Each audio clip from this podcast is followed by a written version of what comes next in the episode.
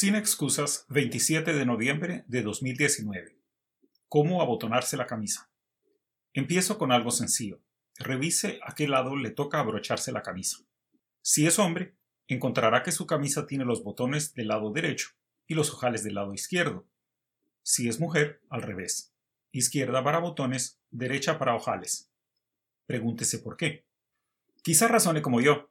Por mucho tiempo impensante, supuse que sería para diferenciar camisa de hombre de camisa de mujer, como si no pudiéramos ver que tienden a ser distintas en tamaño, color o tipo de tela, que unas camisas tienen pinzas para la cintura y espacio para el busto, o más sencillo, que unas las llevan puestas hombres y otras mujeres. La explicación está en otra parte, pero antes examinemos la mecánica de abotonarse.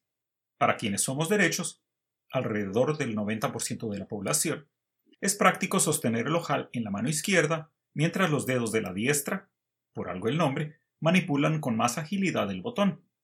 Así que poner los ojales del lado izquierdo beneficia a 9 de cada 10 personas. Sin embargo, todas las mujeres encuentran el botón del lado izquierdo y el ojal del derecho.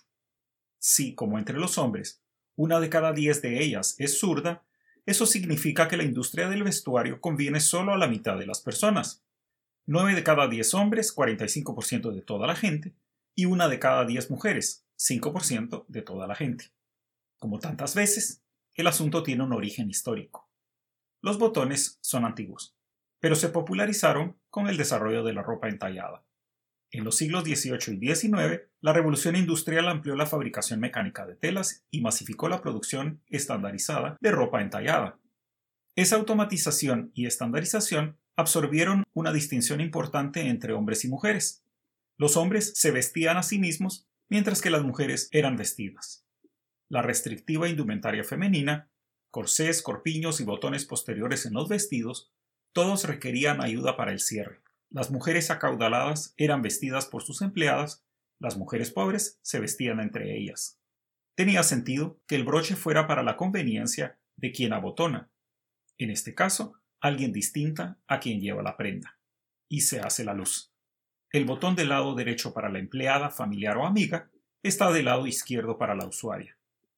La diferencia se perpetuó en los patrones de la industria, la fabricación en masa la reprodujo y así llegó hasta nosotros.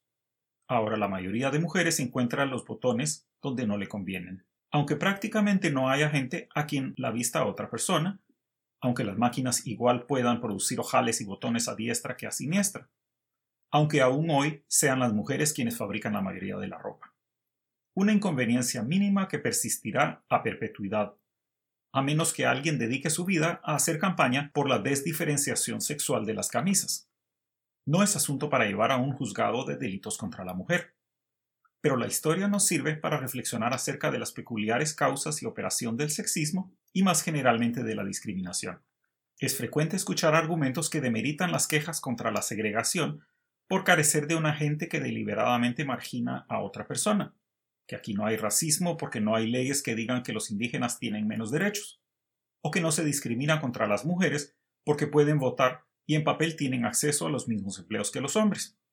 Pero como enseñan botones y ojales, el asunto es mucho más sutil. Combina historia, procesos productivos y conductas aprendidas desde antes que hayamos comenzado a preguntar por qué. Es literalmente un asunto estructural, aunque haya quien vea esta como mala palabra. Sí, es necesario perseguir al injusto, que hace víctimas a personas concretas, porque queremos reducir el sufrimiento, pero a la larga resulta más importante reconocer, señalar y resolver las injusticias estructurales. El sexismo el racismo y el clasismo que están imbricados en las formas de la sociedad, en la gramática del lenguaje, en la organización de las instituciones, en las recompensas de la economía. Un individuo injusto puede hacer mal por sus malas intenciones y mala conducta, pero una estructura injusta consigue que todos, hasta los buenos, hagan mal, hace que las mujeres reproduzcan el machismo, que los indígenas financien el racismo y que los pobres voten por las élites que se aprovechan de ellos, consigue que el privilegiado se crea meritorio y el marginado culpable.